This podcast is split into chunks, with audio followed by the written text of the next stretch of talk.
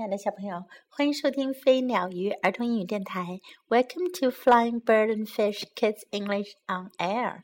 This is Jessie. 昨天我们讲的故事当中有一个叫乔治的，还记得吗？这个乔治呀，他有个外号叫 Loud Mouth George，大嘴乔治。为什么叫 Loud Mouth George 呢？我们今天呀，就要讲一讲关于这个乔治的故事。听完，小朋友们可能就明白啦，为什么他叫做 Loud Mouth George 大嘴乔治。今天要讲的故事是 Loud Mouth George and Big Race 大嘴乔治和赛跑。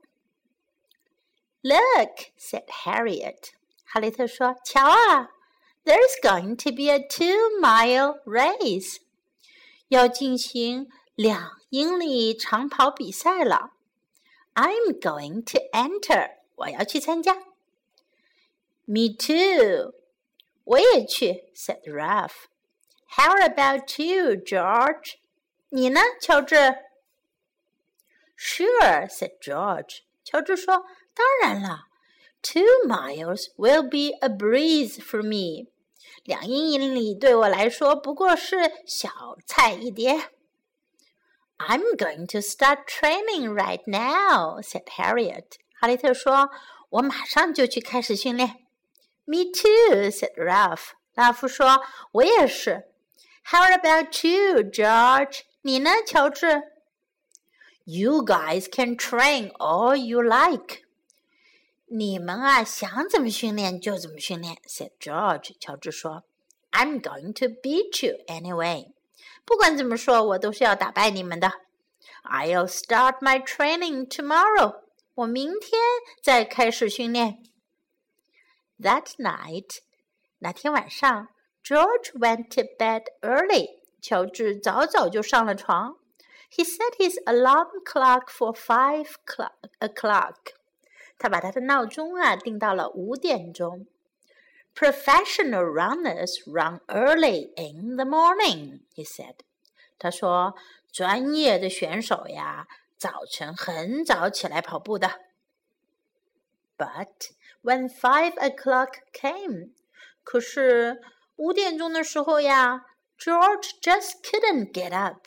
乔治呀，怎么都起不了床。 Smart professional runners run later。聪明的专业选手呀，要晚一点再起来跑步。He mumbled，他咕哝着，and he went back to sleep。他又回去睡觉了。It was noon when George finally came downstairs。一直到中午呀，乔治才终于下了楼梯。 Going running, George？去跑步吗，乔治？asked his mother。妈妈问道。In the midday sun, said George。乔治说，在中午的大太阳下面。Do you want me to get heat stroke？你想要我中暑吗？I'll run tonight。我今天晚上跑。When it's cooler，那时候啊会凉快点儿的。After supper。 晚饭后，George got interested in a television show。乔治呀，被一个电视节目给迷住了。I can start training tomorrow, he said。他说：“我可以明天再开始训练。” In the morning, George saw Harriet jog by。早上啊，乔治看见哈利特跑过去了。She looks terrible, said George。 乔治说：“他看上去糟透了。” I'd better get out there and show her how it's done。我最好呀，跑出去告诉她该怎么样训练。But when George got downstairs，可是呀，当乔治下楼的时候，his mother was making pancakes。他的妈妈正在做煎饼。It'll wait till after breakfast，said George。 乔治心想啊，哎，等早餐之后再去训练也来得及。After breakfast, George was too full to run. 可是啊，早餐之后呀，乔治吃的太饱了，他跑不动了。I'm going to really train hard after supper, he said. 他说：“我呀，等到今天晚饭后啊，一定会认真训练的。I may even run ten miles. 我说不定啊，会跑上十英里的。” That night after supper，那天晚饭后，Uncle Chuck stopped by。查克叔叔来了。Who wants to go to the movies with me? He asked. 他问道：“谁想要我跟我一起去看电影呢？”I do, said George. 乔治说：“我要去。” ” On their way, Harriet passed them. 在路上，哈雷特跑步经过了他们。Training for the big race," said Uncle Chuck. 查克叔叔说：“你在为赛跑而训练吗？” I sure am," said Harriet. 哈雷特说：“我当然是呀。I can run a mile and a half now. 现在我可以跑一英里半了。How about you, George? 你呢，乔治 ？You bet. 那还用说，said George and I don't even start my real training until tomorrow. 我呀，到明天才开始真正的训练呢。The next day it rained. 第二天下雨了。The day after that，第三天，George had swimming lessons. 乔治呀要去上游泳课。 The day after that, it was too windy to run. 第四天，风太大了，没法跑步。The day after that, it was too cold. 第五天，太冷了。The day after that, it was too hot. 第六天，又太热了。Finally, the day of the big race arrived. 最后呀，比赛的这个大日子终于到了。Boy, am I scared!" said Harriet. 哈雷特在起跑线上说：“哎呀，我还真害怕呀。” Not me," said George. 乔治说：“我可不怕。A two-mile race is nothing for me. 两英里赛跑对我来讲真是没什么大不了的。Just walk in the park，就像在公园里散步一样轻松。The gun fired. 麒麟枪一响，and the racers were off，选手们都出发了。George ran out fast，乔治一马当先冲了出去，ahead of everyone，比谁都要快呀。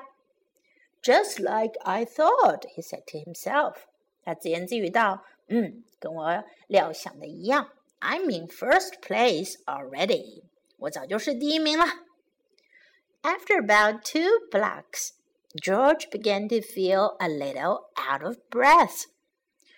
跑完两个街区，乔治呀就觉得有点喘不上气来了。First, Harriet passed him. 起初啊，哈利特超过了他。Then Ralph. 后来拉尔夫也超过了。By the end of the first mile. 到了一英里跑完的时候，almost everyone had passed him，几乎所有的人都超过他了。George felt really tired，乔治觉得真是好累呀。Finally, he made it to the finish line，他终于跑到了终点线，just in time to see Harriet get her trophy。刚好赶上看哈雷特呀拿他的奖杯。She took first place，她得了第一名。George sat down under a tree to catch his breath。乔治坐在一棵树下，好喘口气。I've been looking all over for you," said Harriet. 哈利特说：“我到处找你呢。”How did you do？ 你怎么样啊？呃呃，not very well. George admitted. 乔治承认说，嗯，不太好。My shoes were too tight. 我的鞋太紧了。Don't feel too bad, George," said Harriet. 哈利特说：“别不开心哦，乔治。There's a three-mile race in two weeks。两个星期之后呀，有一个三英里赛跑。 I'm going to start training this afternoon。我今天下午就开始训练。Want to run with me？想跟我一起跑吗？This afternoon said George。乔治说：“今天下午。”Gee, I don't think so。哎呀，我看不行。I'm kind of tired. 我有点累。I'll start training tomorrow. 我明天再开始训练吧。小朋友们，知道为什么乔治叫做 Loudmouth George 大嘴乔治了吗？因为他总是说大话，说的比做的要多得多了。接下来我们看一下，在今天的故事当中，我们能学到哪些英文句子呢？第一句是哈雷特说的：“I'm going to enter。”我要去参加。I'm going to enter。I'm going to enter。Me too。我也是。这个句子呀，我们之前曾经学到过。Me too。我也是，用来表达呀，你想要跟对方做一样的事情，或者有一样的感受。Me too，我也是，我也要去。How about you？你呢？你怎么样啊？How about you？How about you？How about you？你呢？I'm going to start training right now。我要马上开始训练。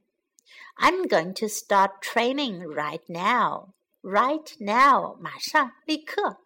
I'm going to start training right now. I'm going to beat you， 我会打败你们的。Beat，战胜、打败、打赢。I'm going to beat you. I'm going to beat you. I'll start my training tomorrow. 我明天开始训练。I'll start training tomorrow. I'll start my training tomorrow. I'll run tonight. 我今天晚上跑步。I'll run tonight. I'll run tonight. I can start training tomorrow. 我可以明天开始训练。I can start training tomorrow. She looks terrible. 她看上去很糟糕呀。她看上去糟透了。She looks terrible. She looks terrible. She looks terrible. I'm going to really train hard after supper. 我晚饭后一定认真训练。 I'm going to really train hard after supper. I'm going to really train hard after supper. You bet. 当然啦，还用说？这还用说吗？You bet. You bet. Boy, am I scared? Boy 是呃一个语气词，用来表示 嗯，出乎意料之外的啦，或者是没有想到的情况，或者是一些嗯害怕啊、嗯惊讶啊等等情绪。Boy, am I scared? Am I scared? 就是 I am scared。我们之前学过的一个句子，我好害怕。I am scared。这个地方啊，把它的顺序颠倒来讲。Am I scared？有一点反问的形式。嗯，用来表示感叹的语气。Boy, am I scared? Boy, am I scared? I've been looking all over for you. 我到处找你。I've been looking all over for you. I've been looking all over for you. Don't feel too bad. 别不开心，不要感觉太难过。Don't feel too bad. Don't feel too bad. I feel kind of tired. 我有点累。I feel kind of tired. I feel kind of tired. 好，最后我们再来听一遍 this story in English. Loudmouth George and the Big Race. Look, said Harriet, there's going to be a two mile race. I'm going to enter. Me too, said Ralph. How about you, George? Sure, said George. Two miles will be a breeze for me. I'm going to start training right now, said Harriet. Me too, said Ralph. How about you, George? You guys can train all you like, said George. I'm going to beat you anyway. I'll start my training tomorrow. That night, George went to bed early. He set his alarm clock for five o'clock. Professional runners run early in the morning, he said. But when five o'clock came, George just couldn't get up. Smart professional runners run later, he mumbled, and he went back to sleep. It was noon when George finally came downstairs. Going running, George asked his mother. In the midday sun, said George. Do you want me to get heat stroke? I'll run tonight when it's cooler. After supper, George got interested in a television show. I can start training tomorrow, he said.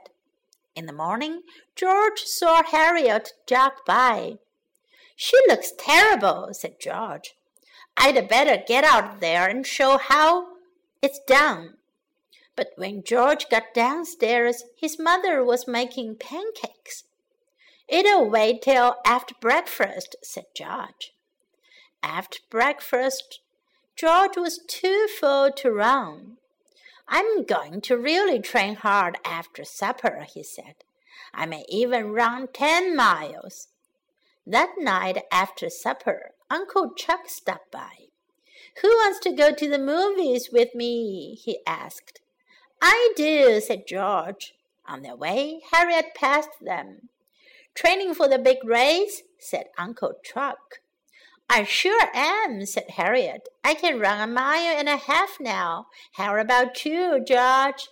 You bet, said George, and I don't even start my real training until tomorrow. The next day it rained. The day after that, George had swimming lessons. The day after that, it was too windy to run. The day after that, it was too cold. The day after that, it was too hot. Finally, the day of the big race arrived. Boy, am I scared, said Harriet. Not me, said George. A two mile race is nothing for me, just a walk in the park. The gun fired, and the racers were off. George ran out fast ahead of everyone. Just like I thought, he said to himself. I'm in first place already. After about two blocks, George began to feel a little out of breath. First, Harriet passed him, then Ralph. By the end of the first mile, almost everyone had passed him. George felt really tired. Finally, he made it to the finish line just in time to see Harriet get her trophy. She took first place. George sat down under a tree to catch his breath. I've been looking all over for you, said Harriet. How did you do? Uh, uh, not very well, George admitted. My shoes were too tight. Don't feel too bad, George, said Harriet. There's a three mile race in two weeks. I'm going to start training this afternoon. Want to run with me? This afternoon, said George. Gee, I don't think so, Harriet. I'm kind of tired. I'll start training tomorrow. That's the end of the story. Do you like this story? Do you like George or Harriet？你喜欢乔治还是哈雷特呢？This is Jessie saying goodbye.